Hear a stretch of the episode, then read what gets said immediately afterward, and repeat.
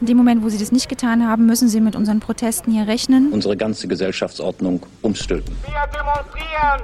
Wir fordern. Rechte auf Bewegungsfreiheit. Wir rufen alle Bürger auf. 40 Jahre politische Kämpfe und soziale Auseinandersetzungen. Aktivisten und Aktivistinnen erzählen. In der Sende- und Veranstaltungsreihe Soziale Bewegung im Dialog. Schön, dass ihr solidarisch seid. Wir sind nicht hoffnungslose Idioten der Geschichte, die unfähig sind, ihr eigenes Schicksal in die Hand zu nehmen. Herzlich willkommen zur Sendung Soziale Bewegungen im Dialog. Thema der heutigen Sendung Entwicklung des Nordens vom Einfluss südlicher Befreiungsbewegungen. Am Mikrofon begrüßt euch Patricia.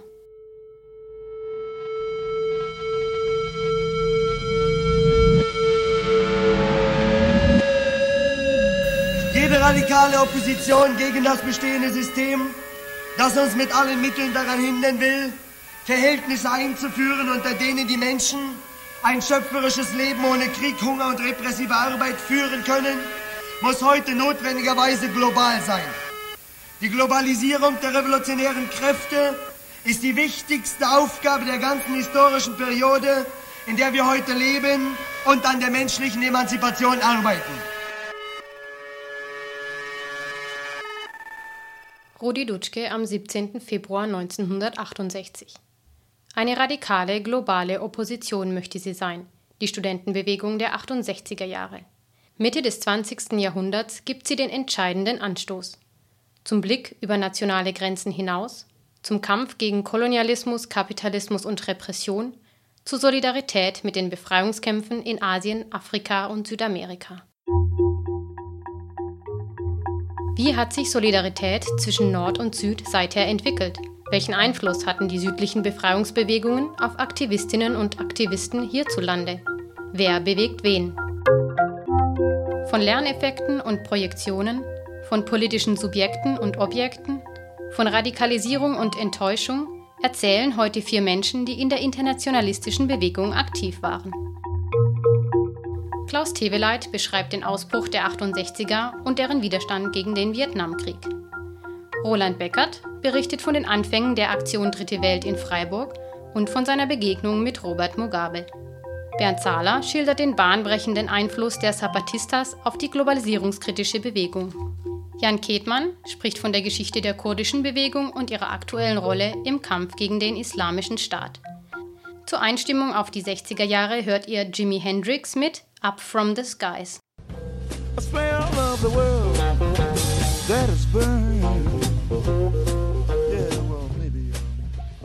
Internationalismus und 68 bilden eine Einheit und müssen deswegen auch so behandelt werden, schrieb der Aktivist und Buchautor Josef Hielmeier.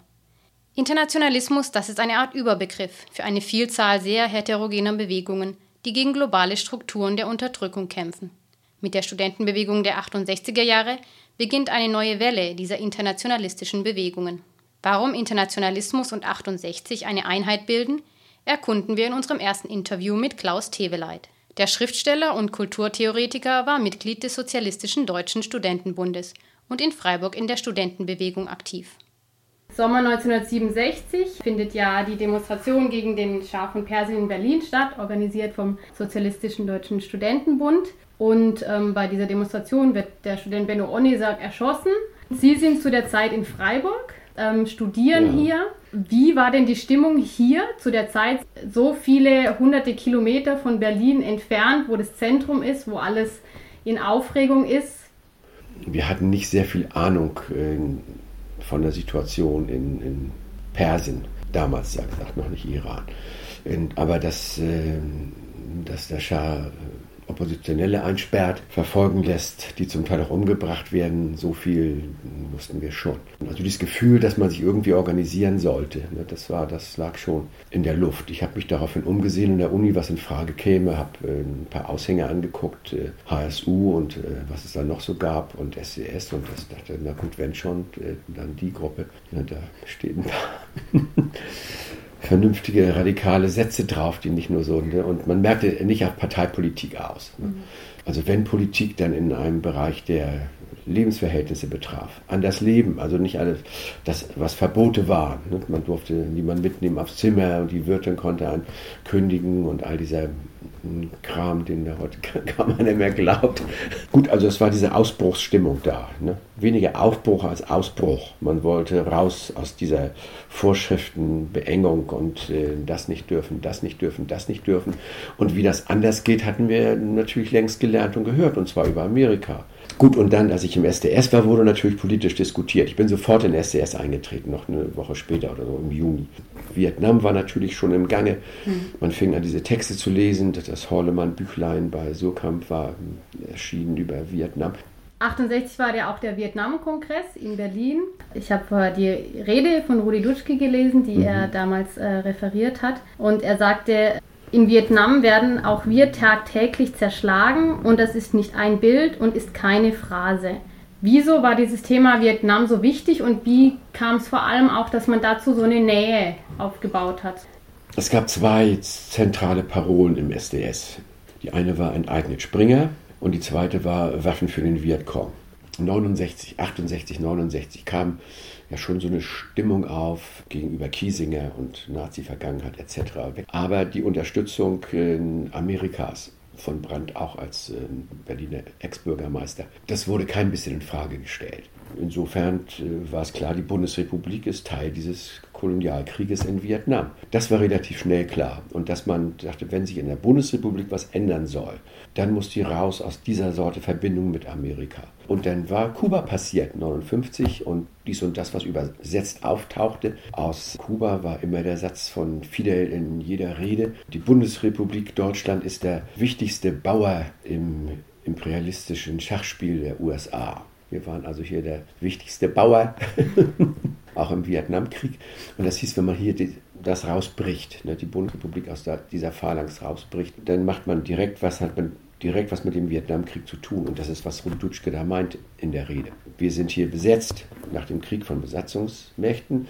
Dass das gut so war gegenüber den Nazis, war klar, das hat niemand in Frage gestellt, ne, dass das Verhältnis zu Amerika war. Das ist, glaube ich, entscheidend für diese Jahre überhaupt, war total gespalten. Ne, die politische Ablehnung ne, des äh, amerikanischen Imperialismus und andererseits die ganze Geschichte Übernahme von Wohnformen, WGs, andere Sexualität, Musik, Frauenbewegung. Danach kam alles aus den USA war man denn noch Student? Also ist man noch in Vorlesungen gegangen oder war man eigentlich nur aktiv die ganze Zeit für diese Bewegung? Gut, äh, das fiel zusammen. Ich habe den dritten Pfeiler jetzt weggelassen. Das waren die beiden nach außen, ein eigenen Springer und äh, Waffen für den Vietcong.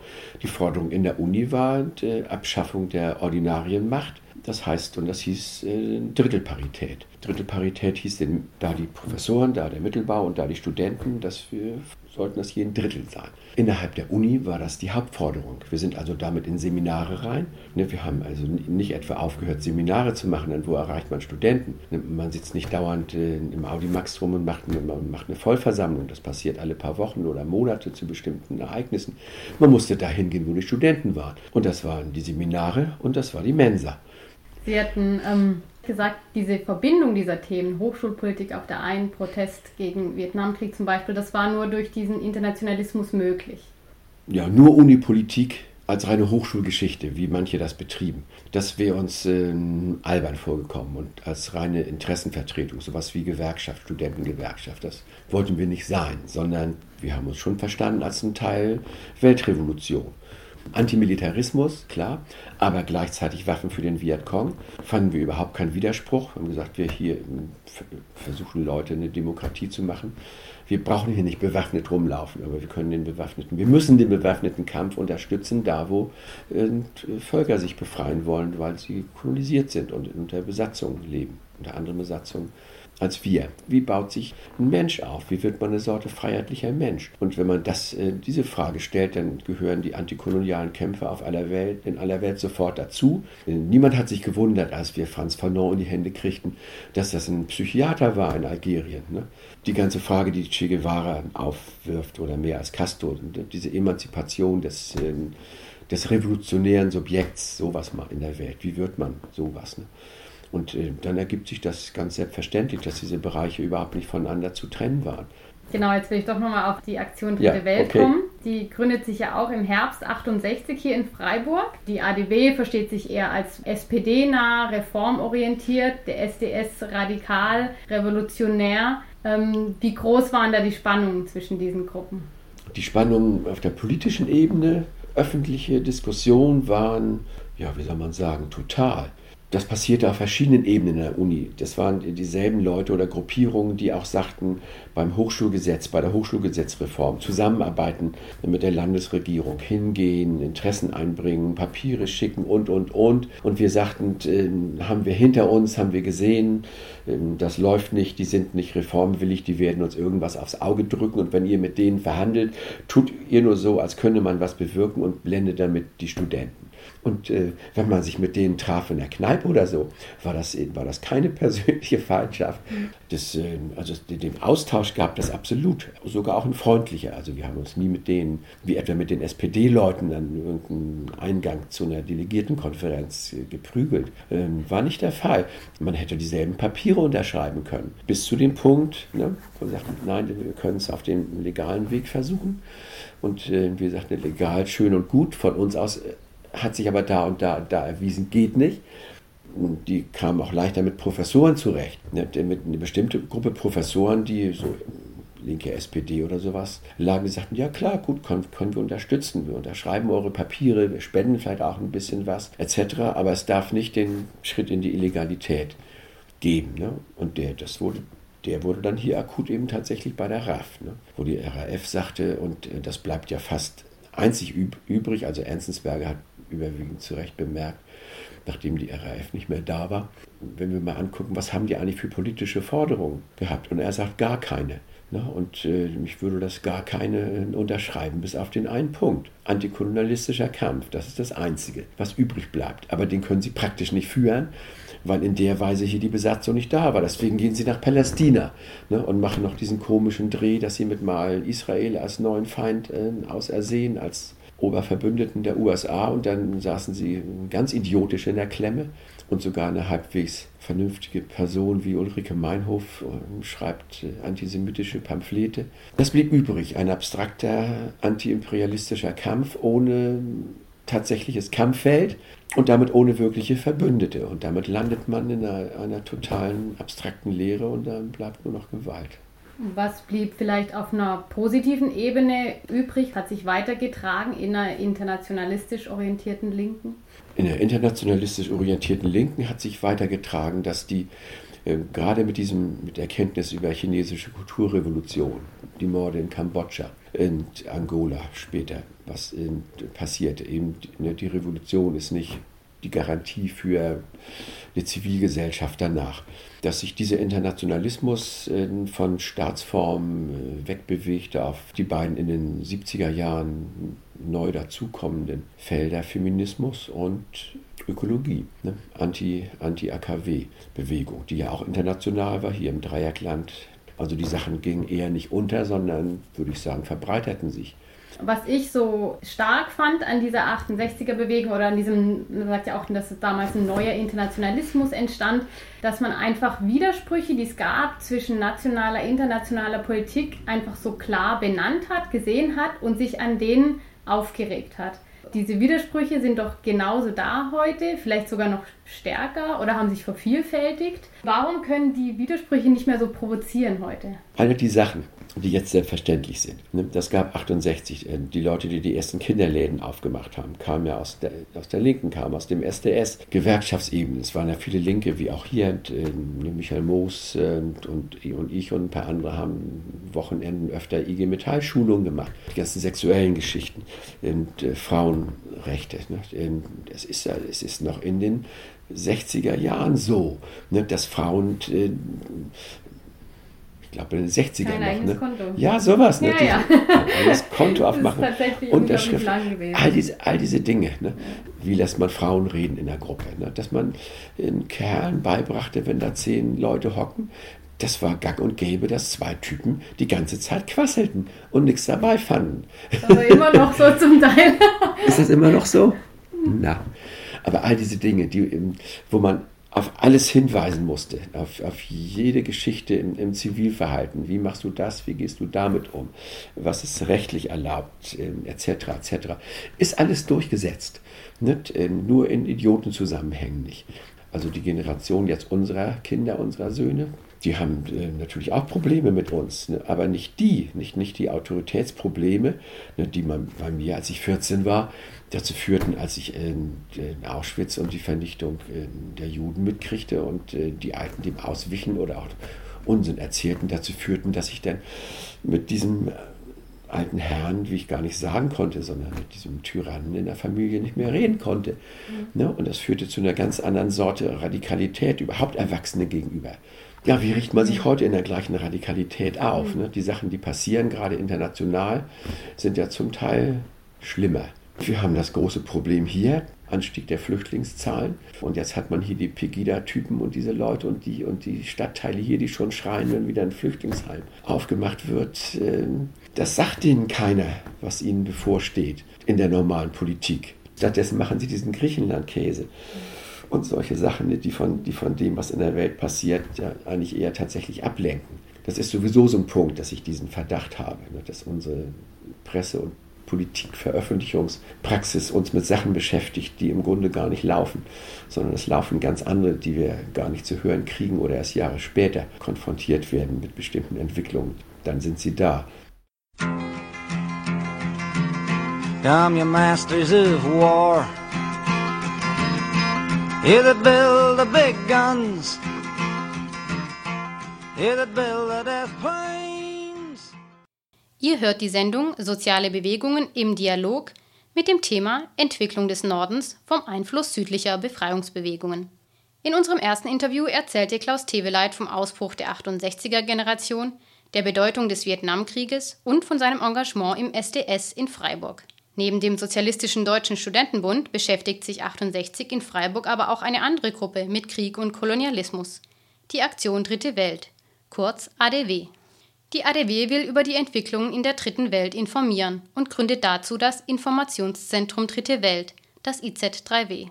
1970 erscheinen zum ersten Mal die Blätter des IZ3W, eine zusammengetackerte, lose Blattsammlung, die monatlich erscheint. Roland Beckert ist erst 17 Jahre alt, als er zu einem Treffen aller deutschen Dritte Weltgruppen nach Trier fährt. Dort lernt er die Aktion Dritte Welt aus Freiburg kennen und ist begeistert.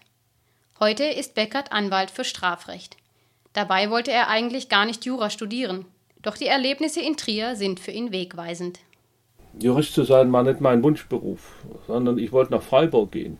Diese Tagung im Frühjahr 69 in Trier war für mich so anziehend, was die Leute aus Freiburg vertreten haben, sowohl politisch einerseits als auch in den Art der Personen, die da waren. Die waren geerdet und gleichzeitig doch äh, eine linke Position. Und mir war klar, ich will in und während meines Studiums wieder in der Dritte Weltgruppe arbeiten. Und das war für mich Freiburg. Und da habe ich Jura gekriegt, also habe ich angefangen Jura zu studieren wenn man so die ersten Ausgaben durchguckt, dann wird ganz klar, eines der zentralen Themen war der Widerstand gegen die damals noch portugiesische Kolonialherrschaft mhm. in Mosambik, in Angola und Guinea-Bissau. Mhm. Man hat auch Plakate mhm. vertrieben mit dem Slogan Portugal mordet mit NATO-Waffen in Afrika. Wie sah das Engagement von Ihnen, von der Gruppe hier damals aus in Bezug zu diesen nationalen Befreiungsbewegungen? Also wir haben, wir haben die unterstützt. Es gab bei uns auch Leute, die gesagt haben, äh, eigentlich ist Gewalt kein Mittel der Politik, die aber so weit gegangen sind, dass sie gesagt haben, da kann es und muss es aber Ausnahmen geben. Also wir hatten gewaltfreie in der ADW, wir hatten aber auch genauso Leute drin, die gesagt haben, äh, bewaffnete Auseinandersetzung gegen Kolonialherren ist immer gerechtfertigt. Und wir haben uns auf der Linie verständigt, dass wir gesagt haben, das, was in Angola, Guinea-Bissau und Mosambik geschieht, das ist eigentlich ein kolonialer Völkermord. Da kann man sich nur auf die Seite der Befreiungsbewegungen stellen. Ob dann, was später in Zimbabwe der Fall war, dann gezielt für Waffen für den bewaffneten Kampf gesammelt wurde, äh, soweit ist die ADW nicht explizit gegangen. Äh, aber man hat gesehen, dass man über humanitäre Projekte, Schulbauten, sonstiges, politische Unterstützung, Rundreise organisieren und so weiter, diese Befreiungsbewegungen unterstützen kann und muss. Und dass der Fall des Faschismus in Portugal, der ja eine wesentliche Ursache auch der Kolonialherrschaft noch war, eine große Chance ist für diese Völker, unabhängig zu werden. Und äh, wir haben erkannt, dass äh, diese NATO-Waffen ja insbesondere aus Deutschland kamen. Das ist ja nicht so, dass wir äh, nur NATO-Partner waren, sondern wir waren explizit Waffenlieferant. Also das war uns schon klar, dass hier mit gezinkten Karten seitens der Politik und der Wirtschaft gespielt wird. Und das war auch ein politischer Erkenntnisprozess, der wegging von dieser, ich sag mal, wir müssen den Politikern nur die Informationen liefern, dann verbessern sie die Welt. Die waren Teil der schlechten Welt, die waren Ursache der schlechten Welt. Und je mehr wir uns mit dem Thema beschäftigt haben, umso mehr kamen zur Erkenntnis, dass unser Wirtschaftssystem, der Kapitalismus, damit was zu tun hat. Und so hat sich eine Gruppe auch nach links entwickelt. Kam diese Entwicklung nach links vor allem jetzt durch die Auseinandersetzung auch mit dem, was zum Beispiel in, den, äh, in Mosambik, in Angola passierte? Ja. War das großer, der große Einflussfaktor? Ja, klar. Waren das die Personen oder Schriften oder einfach was passiert ist dort? Einfach was passiert ist. Man hat gesehen, was, wie die da unten mit der Bevölkerung umgehen. Ich weiß, wir hatten auch ein Plakat damals, werde es nie vergessen, das Bild. Da haben äh, drei, äh, äh waren es glaube ich, portugiesische Soldaten an Schwarze geköpft und man sieht die Reihenfolge dieser Bilder, also so ähnlich wie S-Bilder heutzutage. Und äh, am Schluss heben sie den Kopf dann, den abgeschlagenen, so hoch. Ich fand das äh, grauenhaft. Also allein die Vorstellung, wie man so mit Leuten umgeht und dass das von deutschen Politikern aus in Form von genehmigten Waffenlieferungen unterstützt wird. Das war der moralische Ansatz, empört zu sein. Und der hat umgeschlagen in politisches Bewusstsein. Mhm. Äh, man muss auf der anderen Seite sagen, auch damals haben wir Gelder vom BMZ gekriegt, vom Eppler-Ministerium. Also den Widerspruch muss die Regierung erklären, aber wir haben es gern genommen. Wie war denn der Kontakt zu den Akteuren jetzt in den Ländern Mosambik, Portugal, Guinea-Bissau, die Sie unterstützt haben? Also die, die Befreiungsbewegungen hatten ja Vertreter in Europa. Das waren für uns die ersten Ansprechpartner. Mit denen haben wir dann einen Kongress vorbereitet, das war Januar 72, 73, Entschuldigung. Da waren sämtliche Befreiungsbewegungen aus den portugiesischen Kolonien da. Das war in Dortmund in der Westfalenhalle damals, ich würde sagen, 2000 Leute ungefähr haben die besucht. Wir haben organisiert Rundreise anschließend mit den Vertretern der Befreiungsbewegungen. Wir haben politische Gespräche vermittelt. War eine riesige Veranstaltung, kam damals auch in der Tagesschau. Wir sind eigentlich auch pressemäßig gut rausgekommen und die Befreiungsbewegungen haben das als Plattform genutzt, um hier ihre Position bekannt zu geben. Hat es politische Diskussionen angeregt, dass man gemerkt hat, ach, der hat ja eine, vielleicht eine ganz andere Meinung oder die Gruppe hat eine ganz andere Meinung, wie von da man ausgegangen ist? Also es gab natürlich auch in den Befreiungsbewegungen verschiedene Strömungen. Das war ja damals schon auch in den Befreiungsbewegungen äh, umstritten, wo orientiert man sich jetzt außenpolitisch hin? Mehr nach Moskau orientiert, mehr nach China maoistisch orientiert oder vielleicht sogar ein bisschen westlich, letzteres weniger. Und auch diese Diskussionen sind da in unsere Gruppe herangetragen worden. Das war nicht immer unsere Position, das weiß ich noch. Ich hatte mit manchen Vertretern der Befreiungsbewegungen, die sich eher nach Moskau orientiert hatten, da hatte ich mit dieser Art von sogenanntem Sozialismus hatte ich nie was am Hut.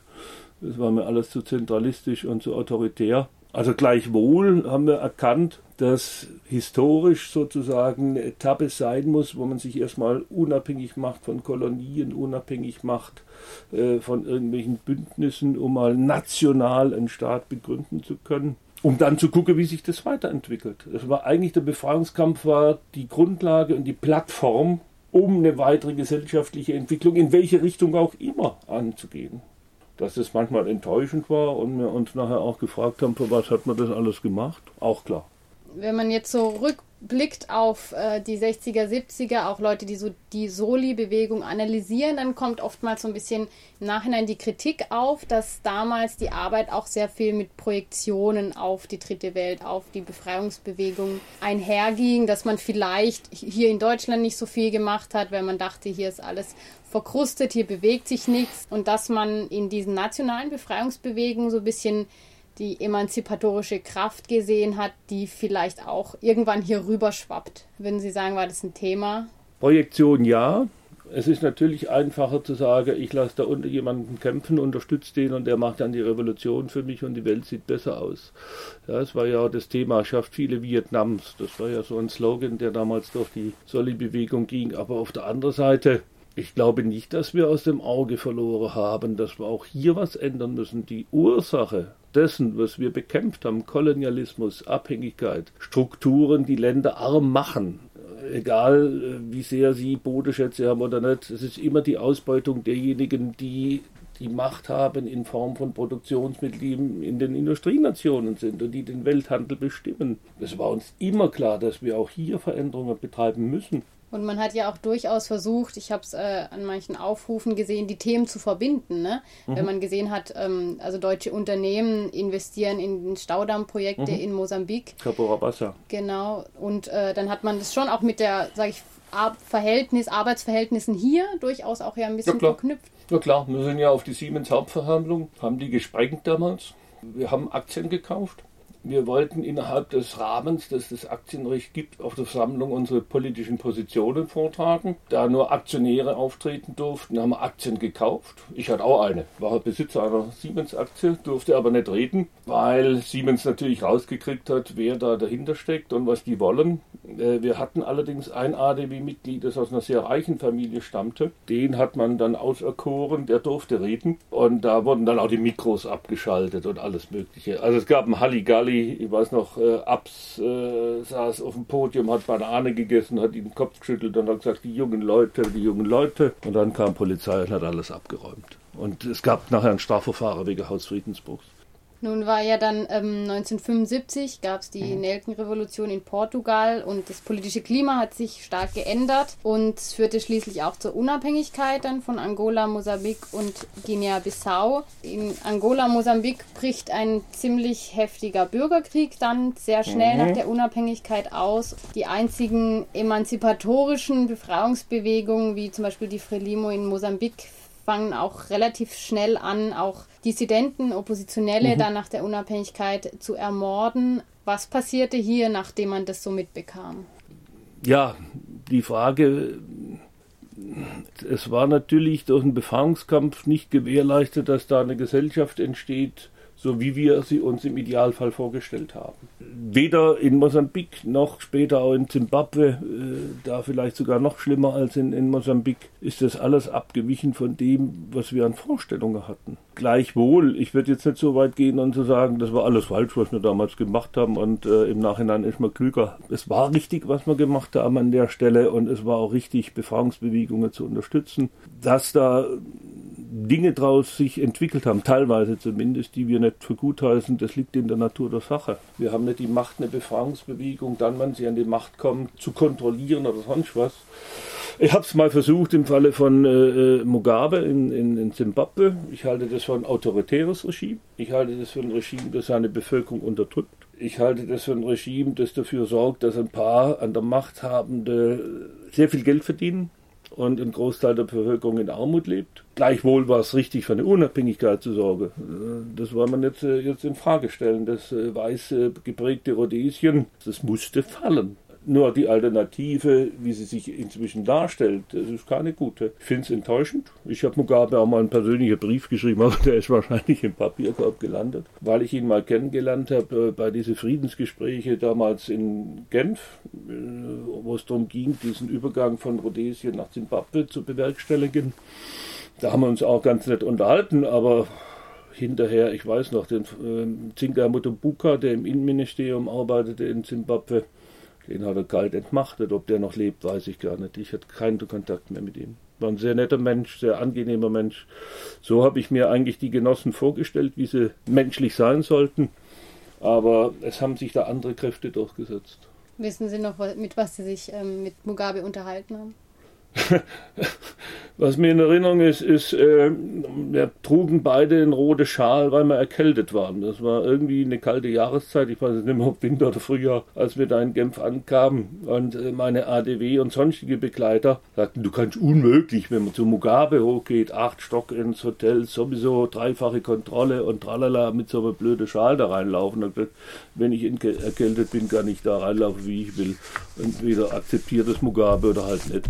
Und dann geht die Tür auf, Mugabe fällt uns da in den Arm und begrüßt uns herzlich und hat genauso einen roten Schal an. Das war sozusagen ein Gelächter und Smalltalk-Thema, weil mehr war ja nicht drin. Wir haben ein paar Minuten miteinander geredet und dann mussten wir wieder da abdampfen. So wichtig war er mir für die Befreiungsbewegung ehrlich gesagt nicht. Was war die, äh, die Message in, der, in dem Brief an Mugabe, den Sie mal geschrieben Die Message haben? war, dass ich den Befreiungskampf äh, beziehungsweise die Unabhängigkeit, es war kein Befreiungskampf in dem Sinn, sondern die Unabhängigkeit, die die ZANO sich erkämpft hat, ich weiterhin für richtig halte, für gut halte, aber seine Politik, beispielsweise Homosexuelle gegenüber, die er ja für krank und äh, kriminell hält, absolut nicht toleriere, dass ich ein anderes Weltbild habe und enttäuscht bin, dass eine Befreiungsbewegung wie die von ihm repräsentierte ZANO so eine Politik einschlägt, die ja also vollkommen unmenschlich ist. Und äh, dass er Strukturen dort schafft, die einen Großteil seiner Bevölkerung weiter in Armut lässt. Und äh, Zimbabwe ist ein reiches Land. Also ich war zwar nie dort persönlich, war nie in Afrika. Ich war zwar eingeladen zur Unabhängigkeitsfeier nach Mosambik, bin aber blöd, wie ich damals war, nicht geflogen. Und äh, ich weiß, dass Zimbabwe ein schönes und reiches Land ist, aber die Bevölkerung kriegt größtenteils nichts mehr davon mit. Und das finde ich außerordentlich bedauerlich. Das habe ich ihm geschrieben. Ich habe ihm sogar mehrfach geschrieben, glaube zwei oder dreimal. Aber Reaktion war keine. Ehrlich gesagt, ich habe sie auch nicht erwartet. Gab es vielleicht Lerneffekte oder Lernprozesse auch aus der Entwicklung, die man gesehen hat in Mosambik, Angola, später dann Simbabwe? Weiß es nicht. Also ich, ich, ich kann nur sagen, wir haben uns damals als Gruppe bemüht, ein Stück weit äh, diese Welt gerichter zu machen. Äh, kann man immer im Nachhinein belächeln, wenn es nicht so geklappt hat, wie man sich vorstellt. Aber wenn ich mir angucke, äh, so Internationalismusarbeit meine ich heute nicht mehr so zu erkennen wie damals. Also wir haben damals, ich weiß es nicht, auch bei Demonstrationen zigtausend auf die Straße gekriegt. Also inzwischen sind wir der drittgrößte Waffenlieferant äh, der Welt. Äh, ich wüsste nicht, wo irgendwelche Demonstrationen dagegen noch stattfinden. Insofern bin ich etwas, sagen wir mal, enttäuscht über das, was geht politisch. Wir haben die Welt nicht verändert. Wir haben aber versucht, ein Stück weit zu einer Verbesserung beizutragen. Manche Länder sind formal unabhängig geworden. In manche, wie Guinea-Bissau, denke ich, ist ein bescheidener Fortschritt eingetreten. Nach westlichem Muster auch. Auch das war nicht immer unsere Idee, dass dieses westliche Staatenvorbild äh, Vorbild sein sollte für die unabhängigen Länder. Aber wie gesagt, man hat damals schon akzeptiert, Befreiungskampf ist eine Zwischenstufe und es ist immer eine souveräne Entscheidung der Länder selber, wie es weitergeht. Aber was will ich sagen? Ich bin froh, dass ich diese politische Arbeit hier in Freiburg machen durfte.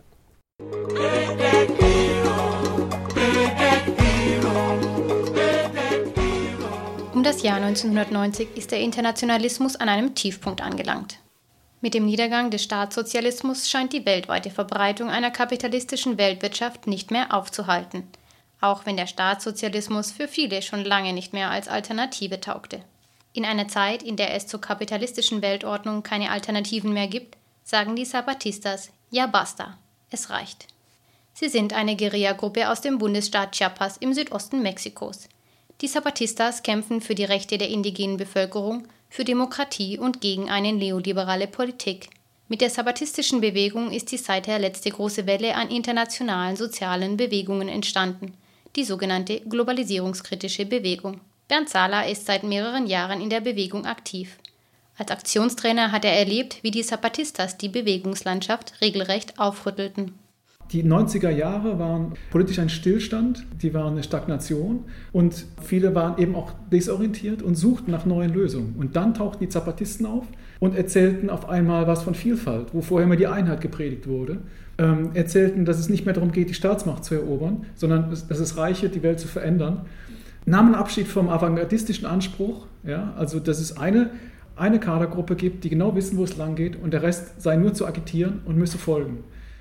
In einer Zeit der Desorientierung bieten die Zapatistas keine einfachen Antworten, sondern bekennen offen, preguntando caminamos. Fragend schreiten wir voran. International bekannt werden die Zapatistas mit ihrem Aufstand vom 1. Januar 1994, bei dem sie fünf Bezirkshauptstädte im Bundesstaat Chiapas besetzen. Am selben Tag tritt auch das Freihandelsabkommen zwischen den USA, Kanada und Mexiko in Kraft, NAFTA genannt. Doch neben den Zapatistas spielen auch viele andere Gruppen, für die sich bildende neue Bewegungswelle in den 90er Jahren eine wichtige Rolle.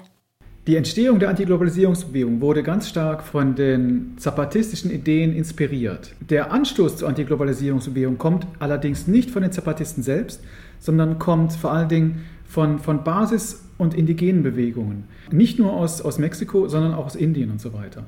Und eigentlich ist so das Coming Out der Antiglobalisierungsbewegung mit dem großen Protest in Seattle 1999 verbunden, obwohl es 1998 schon in Genf auch eine, eine sehr starke, einen starken Protest gab, allerdings nur mit 2000 Leuten. Und 99 wird dann wirklich, wird, kommt dann wirklich so das, das zur Öffentlichkeit.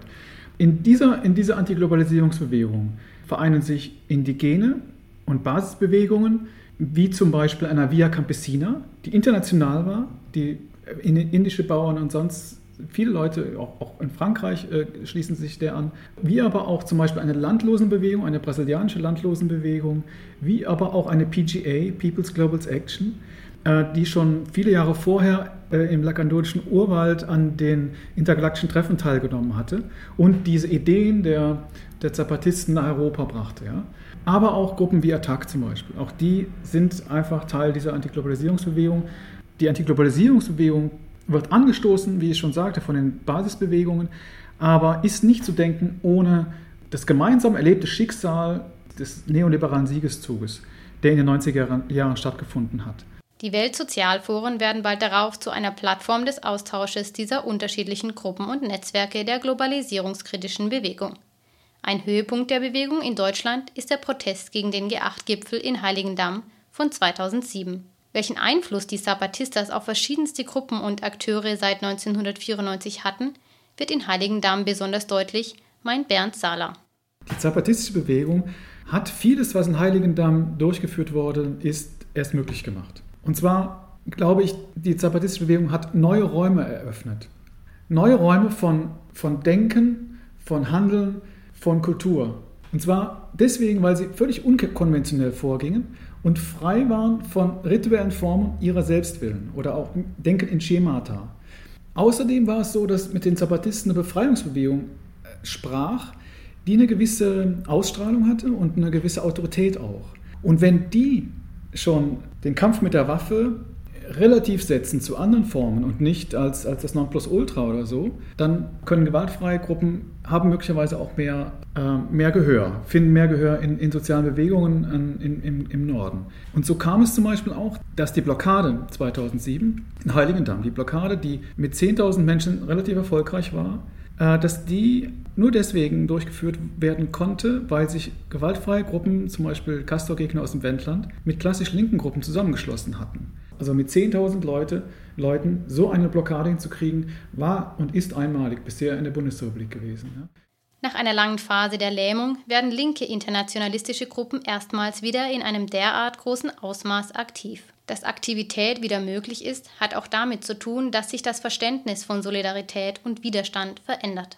Es ist eine völlig andere Form von Solidarität mit den Zapatisten aufgekommen. Die Zapatisten haben ja jede, jedwede Solidarität verweigert, was ja auch eine Art Schock ist. Ja? Ähm, es gibt so eine wunderschöne, wunderschöne Handlung von Marcos, die sehr viel deutlich macht. Nämlich, Marcos hat einmal ein, das Honorar, was er für ein Interview bekommen hat, hat er einmal den streikenden Arbeitern bei Fiat in Turin gespendet wo doch normalerweise die Solidaritätsbewegungen ne, aus Solidarität ihr Geld den, den armen, bedürftigen, äh, bemitleidenswerten Menschen in der dritten Welt, mhm. in den Entwicklungsländern äh, zukommen lassen. Ja. Das heißt, er hat, er hat das Verhältnis neu, neu, neu definiert. Äh, für ihn also war es wichtig, dass jede Bewegung ein Teil der Bewegungen ist und sich als solche auch versteht. Äh, wo vorher noch, noch linke Gruppen ähm, den Befreiungsbewegungen die Rolle von revolutionären Subjekt zugedacht haben, zum Beispiel, und damit sie zum Objekt ihrer intellektuellen Auseinandersetzung gemacht haben, wird jetzt von den Zapatisten gefordert, dass es von politischem Subjekt zu politischem Subjekt geht.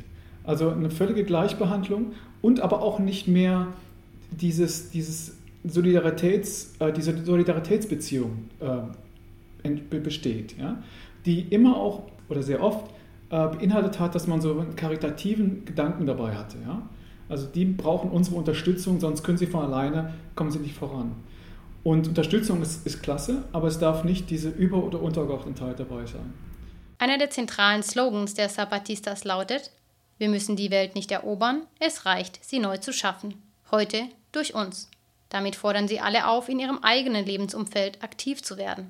Die Zapatistas rütteln damit am klassischen Solidaritätsverständnis und auch an der Geschichte der Solidaritätsbewegungen. Den Bewegungen in fernen Ländern wurden immer wieder als Projektionsfläche der eigenen emanzipatorischen Hoffnungen genutzt. Massive Verbrechen, die einige ehemalige Befreiungsbewegungen begangen, wie die Roten Khmer in Kambodscha, wurden dadurch oft viel zu spät kritisiert.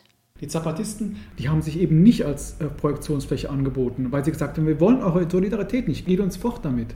Und damit hast du eine zapatistische Bewegung, die da erstmal, wo die Gefahr strukturell nicht mehr so angelegt ist, wie, in, in, äh, wie bei den alten äh, Bewegungen der, der 60er, 70er, 80er Jahre. Ähm, weil immer auch noch dies innerlich ein, ein Verhältnis da ist von, wir müssen denen helfen. Und, ähm, und weil wir denen helfen müssen, dürfen wir sie dann auch nicht kritisieren oder so. Ja? Wir müssen ihnen wohlwollend, müssen sie begleiten und so weiter. Das ist das eine. Und das andere ist aber auch, man macht sie eben auch zu einem, zu einem Instrument der eigenen, der eigenen Vorstellungen, des, des, des eigenen, der eigenen Perspektive, ja? der ganzen Weltrevolution.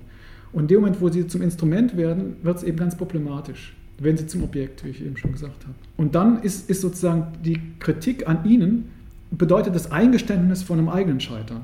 Und deswegen braucht es, äh, ist es auch unheimlich schwierig, dann zur richtigen Zeit äh, dann auch laut zu werden und sich dem dann zu, entgegenzustellen. Dass globaler Widerstand eine lokale Verankerung braucht. Das, was die Zapatisten ja auch vorleben. Ja? Wir müssen heute damit beginnen, alternative Strukturen aufzubauen. Das, glaube ich, ist ähm, eine Aufforderung, die, die für alle richtig ist. Schluss der Sendung Soziale Bewegungen im Dialog widmen wir uns einer Bewegung, die derzeit so aktuell ist wie keine andere. Und das nicht nur für linke Gruppen, die kurdische Bewegung. Mit dem Kampf gegen den Islamischen Staat in Syrien und im Irak sind derzeit viele Hoffnungen auf die Kurdinnen und Kurden gerichtet. Während einer der zentralen Slogans der 68er Waffen für den Vietcong lautete, heißt es heute Waffen für Rojava. Die Solidaritätsbewegung mit den Kurdinnen hat eine lange Tradition und war gerade auch in Freiburg immer sehr präsent. Mit Jan Ketmann sprachen wir über die Geschichte der Bewegung und ihre heutige Rolle im Kampf gegen den Islamischen Staat. Mit Kurdistan, das ging so etwa 1990 los. Es gab ja diesen 88, diese äh, Halabja, also wo die kurdische Stadt Halabja vom Saddam-Regime mit äh, Giftgas bombardiert wurde. Giftgas, das mit Hilfe deutscher Firmen hergestellt worden war, also wo die die Fabriken im, am Tigris äh, aufgebaut, gewartet, kontrolliert, Ersatzteile geliefert haben, also wussten, dass da keine Kopfschmerzmittel, äh, wie behauptet, hergestellt wurden. Und äh, das war auch so einer der, der Ausgangspunkte für mich. Das hat damals in der Soli-Bewegung Halabja relativ wenig eine Rolle gespielt hat, weil es niemanden irgendwie gerade in sein Konzept gepasst hat. Aktiv wird Ketman in der Türkei- und Kurdistan-Gruppe. Gegründet hatte sich diese nach dem Militärputsch in der Türkei 1980. Die Gruppe beschäftigt sich daher zunächst mit der Repression gegen Türkinnen und Türken. Nach dem Giftgasangriff auf die Kurden im Irak widmet sie sich jedoch auch den Verbrechen an der kurdischen Bevölkerung und deren Unterdrückung im Nahen Osten. Da die Gruppe türkische und kurdische Themen verbindet, ist sie keine klassische Kurdistan-Soli-Gruppe. 1978 gründet sich die kurdische Arbeiterpartei PKK. Ihr Ziel ist die Gründung eines eigenen kurdischen Staates. Die kurdische Bevölkerung, die über vier Staaten verteilt lebt und überall Gewalt und Repression erfährt, soll so vereint und befreit werden. Die Idee der Staatsgründung und der Vereinigung eines Volkes sind irritierende Faktoren für linke Soli-Bewegungen, die sich meist als antinationalistisch verstehen. Debatten darüber führt auch die Türkei- und Kurdistan-Gruppe. Bei uns war also das Problem natürlich mit Nationalismus. Wir waren alle so, äh, jedenfalls in, in, in, unserer Gruppe, eigentlich äh, so, dass wir versucht haben, da, da Acht zu geben, da nicht, nicht in nationalistisches Schema zu kommen. Und wir haben dann immer gesagt, ja, sie werden eigentlich auch als Kurdinnen und Kurden unterdrückt. Dann trotzdem daraus keinen Nationalismus zu machen. Ähm, um so Sachen ging es dann. Die PKK nimmt nach ihrer Gründung eine dominante Rolle für die kurdische Bewegung ein auch wenn die kurdische Bewegung nicht mit der Partei gleichzusetzen ist. Der Unterschied zwischen der PKK und anderen kurdischen Organisationen besteht vor allem darin, dass die PKK die Anwendung von Gewalt für den revolutionären Kampf befürwortet. Um ihr Ziel der Gründung eines eigenen kurdischen Staates zu erreichen, führt sie in den 80er und 90er Jahren einen Guerillakrieg gegen die türkische Regierung. Dabei verübt die PKK Anschläge im In- und Ausland. Mit einem massiven Einsatz von Soldaten versucht die türkische Regierung ihrerseits, die PKK militärisch zu zerschlagen und führt Luftangriffe auf kurdische Gebiete durch. Es gab eine Akzeptanz, dass, dass diese Gruppen auch bewaffnet kämpfen. Das war in der Gruppe nicht äh, strittig, was äh, wir natürlich nicht akzeptieren konnten, äh, so manche Anschläge, die die gemacht, äh, also die PKK gemacht hat, die einfach auch nur noch auf Zivilisten zielten und überhaupt keinen militärischen Sinn irgendwie hatten. Aber der Kampf gegen die Armee war bei uns nicht strittig. Die massive Gewalt, mit der gegen Kurdinnen und Kurden auf dem türkischen, irakischen, aber auch syrischen Staatsgebiet vorgegangen wird, veranlasst Ketman, sich in der Türkei- und Kurdistan-Gruppe zu engagieren. Die Gruppe hat jedoch auch die Repression vor Augen, die vom türkischen Staat gegen Türkinnen und Türken verübt werden. Da Ketman einige Zeit in Istanbul lebt, bekommt er auch diese Form der staatlichen Gewalt mit. Diese Erfahrungen rütteln auf. Also, aber vor allen Dingen war es natürlich auch so, dass, dass man lernen konnte, für was zu kämpfen. Also, äh, also gerade so in ähm, diese Bewegung da nach dem Putsch und so, was die Leute eigentlich alles ausgehalten haben und was die Journalisten da alles ertragen haben und so, wo man sagen kann, uh, uh, uh, wenn bei uns mal ein Polizeiwagen vorbeifährt, dann denken alle, die Welt geht jetzt unter. Oder äh, ich war irgendwo auf so einem Treffen, wo äh, eine Anti-Atom-Bewegung und dann tauchten ein paar äh, Polizeiwagen aus und dann sagte irgendjemand im Mikrofon, wenn denkt ihr noch, dass wieder hier bleiben, wir kriegen doch alle Hausfriedensbruch reingewirkt und sofort waren die Menschen, die den Atomstaat aufhalten wollen, es waren tausend Leute in dem Gebäude, ne, äh, waren da sofort weg. Ne? Also so irgendwie so auch dieses Beispielcharakter. In ihrem Widerstand gegen die türkische Regierung greift die kurdische Bewegung immer wieder zu drastischen Mitteln. Bereits erwähnt wurden Anschläge auf militärische und zivile Ziele. Doch auch Hungerstreiks und das sogenannte Todesfasten werden praktiziert, zum Beispiel um gegen die Haftbedingungen inhaftierter PKK-Mitglieder zu protestieren. Zu Aktionen außerordentlichen Widerstands gehören auch Selbstverbrennungen. In den frühen 1990er Jahren werden diese vor allem von weiblichen Mitgliedern der PKK praktiziert. Schätzungen zufolge bilden Frauen in den 90er Jahren rund ein Drittel der bewaffneten Kräfte der PKK. Sie werden in der Partei als Avantgarde des Befreiungskampfes betrachtet. Die Emanzipation der Frauen nimmt innerhalb der Bewegung eine bedeutende Rolle ein. Gerade dies macht die kurdische Bewegung für linke Gruppen hierzulande attraktiv. Doch Jan Ketman sieht gerade an diesem Punkt Anspruch und Wirklichkeit auseinanderdriften. Die, also die kurdische Bewegung hat es einem auch gut verstanden, sich zu verkaufen. Also also zum Beispiel Frauenemanzipation, äh, da ist ja auch ganz klar, dass, dass verglichen mit der sonst der, der, kurdischen Gesellschaft Frauen eine ganz andere Rolle spielen in der PKK oder in, also ja, da ist einerseits, da gibt es ja diese Emanzipation, aber kann eine Frauenemanzipation in einer Gruppe existieren, die selber überhaupt nicht emanzipatorisch ist, die eigentlich feste Hierarchien hat, die, wo jeder jeden bespitzeln soll und so weiter, wo Dissidenten umgebracht werden und äh, wo es halt einen äh, schon äh, ziemlich vergöttlichten Führer an der Spitze gibt. Also kann innerhalb einer solchen überhaupt nicht emanzipatorischen Bewegung tatsächlich eine, eine echte Frauenemanzipation stattfinden. Und das möchte ich doch bezweifeln. Trotz zahlreicher Kritik an der kurdischen Bewegung, sei es im Hinblick auf die Frauenfrage, in Bezug auf autoritäre Strukturen oder die Mittel des Kampfes, die Bewegung ist gerade heute in der Linken so populär wie vielleicht keine andere und sie ist derzeit eine unverzichtbare Kraft im Kampf gegen das Vordringen des Islamischen Staates im Irak und in Syrien. Im Januar diesen Jahres befreien Einheiten der kurdischen JPG mit Hilfe der amerikanischen Luftwaffe die Grenzstadt Kobane aus der Gewalt des Islamischen Staates. Sie fügen der islamistischen Terrormiliz damit eine erste große Niederlage zu. Man mag diese PKK zwar nicht so sonderlich, aber es gibt einfach keine andere Bewegung, die sich da äh, sich wirklich durchsetzen kann. Und also muss man, solange man nichts besser hat, und das leitet ein bisschen über zu, zu Rojava. Man muss natürlich auch das, das, Umland ansehen, also verglichen mit anderen Teilen Syriens oder verglichen mit, äh, also ganz und gar mit dem Islamischen Staat ist das, äh, ist das natürlich mhm. viel besser. Natürlich ist mir zehnmal lieber die PKK ist da als, als der Islamische Staat. Deswegen muss ich die nicht, nicht, äh, nicht sagen, das wäre eine Partei, die ich wählen, der ich beitreten würde. Es ist eine nationale Bewegung. Ich wird den emanzipatorischen Gehalt nicht zu hoch ansetzen. Es ist halt im Moment die einzige Kraft, die äh, tatsächlich diesen islamischen Staat aufhalten kann und das ist gut so. Bewaffneter Kampf, Nationalismus, Feminismus, Selbstverwaltung. Die kurdische Bewegung bot viel Zündstoff für Diskussionen in der Linken.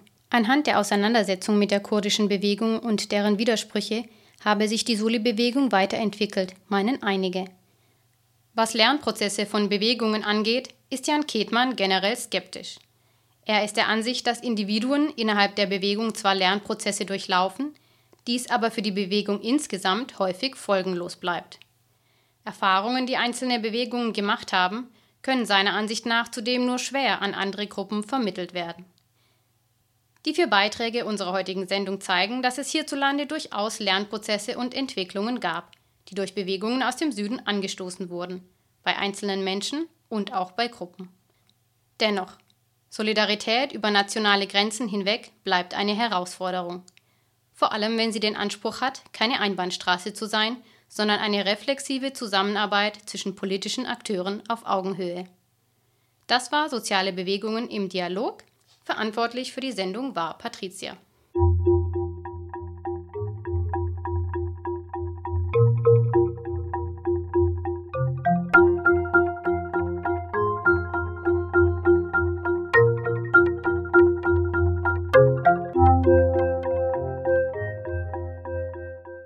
In dem Moment, wo Sie das nicht getan haben, müssen Sie mit unseren Protesten hier rechnen. Unsere ganze Gesellschaftsordnung umstülpen. Wir demonstrieren Wir fordern. Rechte auf Bewegungsfreiheit. Wir rufen alle Bürger auf. 40 Jahre politische Kämpfe und soziale Auseinandersetzungen.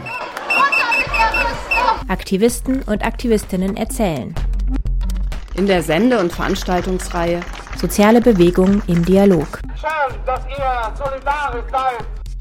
Wir sind nicht hoffnungslose Idioten der Geschichte, die unfähig sind, ihr eigenes Schicksal in die Hand zu nehmen.